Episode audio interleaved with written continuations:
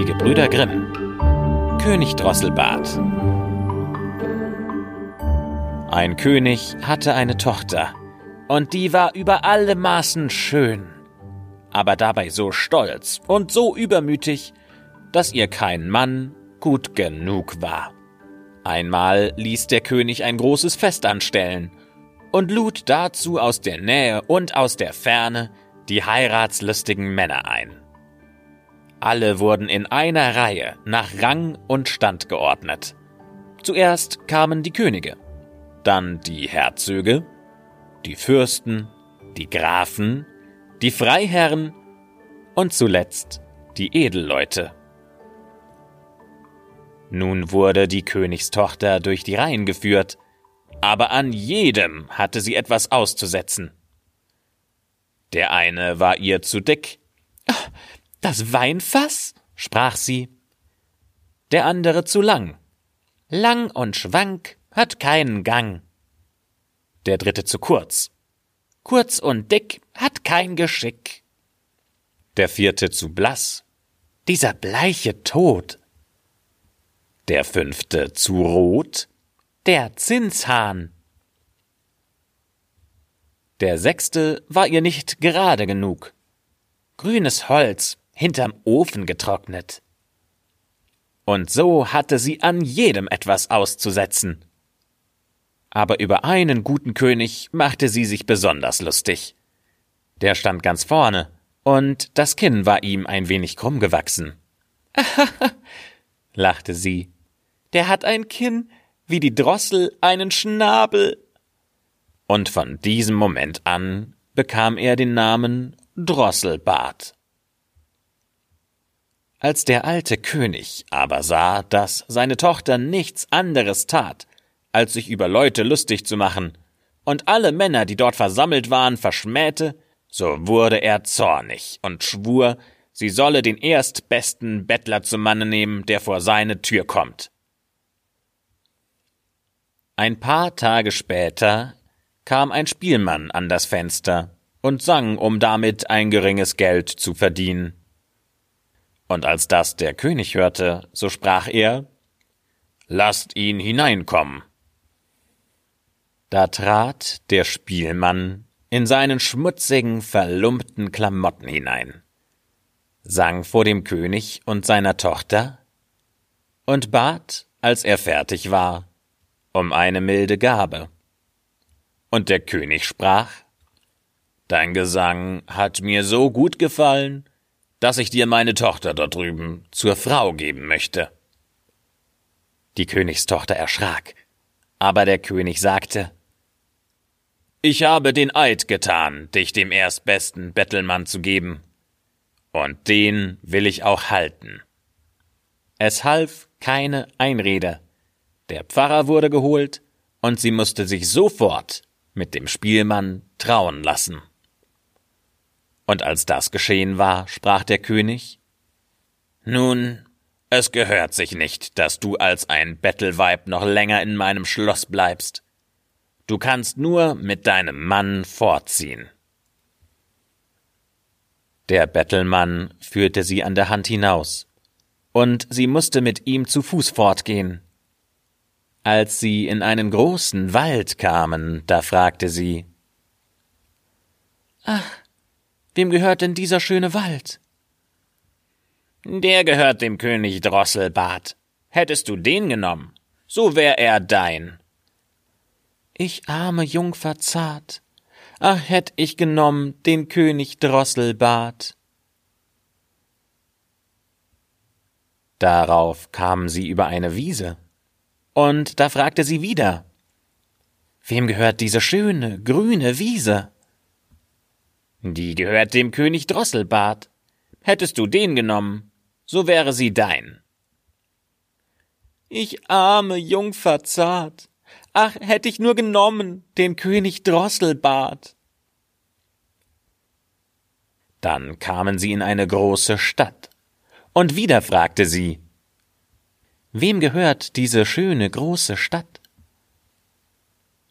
Die gehört dem König Drosselbart. Hättest du den genommen, so wär sie dein. Ich arme Jungfer zart. Ach, hätte ich nur genommen den König Drosselbart. Es gefällt mir nicht, sprach der Spielmann, dass du dir immer einen andern zum Mann wünschst. Bin ich dir nicht gut genug? Endlich kam sie in ein ganz kleines Häuschen. Und da sprach sie Ach Gott, was ist dieses Haus so klein? Wem mag dieses elend winzige Häuschen sein? Der Spielmann antwortete Das ist mein und dein Haus, wo wir zusammen wohnen. Sie musste sich bücken, damit sie zu der niedrigen Tür hineinkam. Wo sind die Diener? Sprach die Königstochter. Welche Diener? antwortete der Bettelmann. Du musst alles selber tun. Mach nur gleich Feuer an und stell Wasser auf, so dass du mir mein Essen kochen kannst. Ich bin ganz müde. Die Königstochter verstand aber nichts vom Feuer anmachen und vom Kochen. Und der Bettelmann musste selbst mit Hand anlegen. Als sie die schmale Kost verzehrt hatten, legten sie sich zu Bett aber am Morgen trieb er sie schon ganz früh nach draußen, weil sie das Haus besorgen sollte. Ein paar Tage lebte sie auf diese Art schlecht und recht, und sie zehrten ihren Vorrat auf. Da sprach der Mann Frau, so geht's nicht länger, dass wir hier zehren und nichts verdienen. Du sollst Körbe flechten. Er ging aus, schnitt Weiden und brachte sie nach Hause. Und da fing sie an zu flechten. Aber die harten Weiden zerstachen ihr die zarten Hände. Ich sehe, das geht nicht, sprach der Mann. Spinn lieber. Vielleicht kannst du ja das besser. Sie setzte sich hin und versuchte zu spinnen aber der harte Faden schnitt ihr bald in die weichen Finger, so dass das Blut daran herunterlief. Siehst du, sprach der Mann, du taugst zu keiner Arbeit. Mit dir bin ich schlimm angekommen. Nun will ich's versuchen und einen Handel mit Töpfen und Geschirr anfangen. Und du setzt dich auf den Markt und verkaufst die Ware. Ach, dachte sie, wenn auf dem Markt Leute aus meines Vaters Reich kommen und sie mich da sitzen sehen und handeln, wie werden sie mich verspotten? Aber es half nichts. Sie musste sich fügen, wenn sie nicht verhungern wollte. Beim ersten Mal ging es gut, denn die Leute kauften der Frau, weil sie sehr schön war, gerne ihre Ware ab. Ja, viele gaben ihr sogar das Geld, aber nahmen die Töpfe gar nicht mit. Nun lebten sie von dem Erworbenen, solange es dauerte. Da handelte der Mann wieder eine ganze Menge neues Geschirr an. Sie setzte sich damit an eine Ecke des Marktes, stellte es um sich herum und verkaufte es. Da kam plötzlich ein betrunkener Husar dahergejagt, und er ritt geradezu in die Töpfe hinein, so dass alles in tausend Scherben zersprang. Sie fing an zu weinen und wusste vor Angst nicht mehr, was sie anfangen sollte. Ach, wie wird's mir ergehen? rief sie. Und was wird mein Mann dazu sagen? Sie lief nach Hause und erzählte ihm das Unglück. Wer setzt sich denn auch an die Ecke des Marktes mit Porzellangeschirr? sprach der Mann. Lass nur das Weinen. Ich seh wohl. Du bist zu keiner ordentlichen Arbeit zu gebrauchen. Ich bin in unseres Königs Schloss gegangen und habe gefragt, ob sie nicht eine Küchenmagd brauchen könnten. Und sie haben mir versprochen, dass sie dich nehmen wollen. Dafür bekommst du dort kostenloses Essen. Nun wurde aus der Königstochter eine Küchenmagd und musste dem Koch zur Hand gehen und die sauerste Arbeit tun. An beide Taschen band sie sich ein Töpfchen, und darin brachte sie nach Hause, was ihr von dem übriggebliebenen zuteil wurde. Und davon ernährten sie sich. Eines Tages trug es sich zu, dass die Hochzeit des ältesten Königssohnes gefeiert werden sollte. Da ging die arme Frau hinauf, stellte sich vor die Saaltür und wollte zusehen. Und als nun die Lichter angezündet waren und immer einer schöner als der andere hereintrat und alles voller Pracht und Herrlichkeit war, da dachte sie mit betrübtem Herzen an ihr Schicksal und verwünschte ihren Stolz und Übermut, der sie erniedrigt und in so eine große Armut gestürzt hat. Von den köstlichen Speisen, die da ein- und ausgetragen wurden, und von welchen der Geruch zu ihr aufstieg, warfen ihr die Diener manchmal ein paar Brocken zu, und die tat sie in ihr Töpfchen und wollte es nach Hause bringen. Auf einmal trat der Königssohn herein und war in Samt und Seide gekleidet und hatte goldene Ketten um den Hals. Und als er die schöne Frau in der Tür stehen sah, ergriff er sie bei der Hand und wollte mit ihr tanzen. Aber sie weigerte sich und erschrak, denn sie sah, dass es der König Drosselbart war, der sie damals heiraten wollte und den sie mit Spott abgewiesen hatte.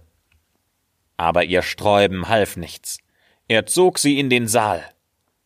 Da zerriss das Band, an welchem die Taschen hingen, und die Töpfe fielen heraus, so dass die Suppe floss und die Brocken umhersprangen. Und als das die Leute sahen, entstand ein allgemeines Gelächter und Spotten, und sie war so beschämt, dass sie sich lieber tausend Meter unter die Erde gewünscht hätte. Sie sprang zur Türe hinaus und wollte entfliehen, aber auf der Treppe holte sie einen Mann ein und brachte sie zurück. Und wie sie ihn ansah, so war es wieder der König Drosselbart. Und er sprach freundlich zu ihr Fürchte dich nicht. Ich und der Spielmann, der mit dir in dem elenden Häuschen gewohnt hat, sind ein und derselbe. Dir zuliebe habe ich mich so verstellt. Und der Husar, der dir die Töpfe kaputt geritten hat, der bin auch ich gewesen. Das ist alles geschehen, um deinen stolzen Sinn zu beugen und dich für deinen Hochmut zu strafen, mit dem du mich verspottet hast. Da weinte sie bitterlich und sagte Ich habe großes Unrecht gehabt, und ich bin es nicht wert, deine Frau zu sein. Er aber sprach Tröste dich. Die bösen Tage sind vorüber. Und jetzt wollen wir unsere Hochzeit feiern. Da kamen die Kammerfrauen und zogen ihr die prächtigsten Kleider an, und ihr Vater kam, und der ganze Hof, und wünschten ihr Glück zu ihrer Vermählung mit dem König Drosselbart. Und das große Fest fing jetzt erst an.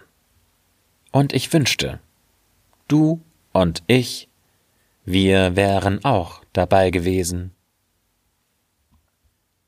Das war das Märchen von König Drosselbart. Vielen Dank fürs Zuhören und ich hoffe, es hat euch gefallen. Und wenn ihr mehr von diesen Märchen hören wollt, dann könnt ihr ganz einfach über alle Podcast-Player diesen Kanal abonnieren, sodass ihr keine weitere Folge mehr verpasst.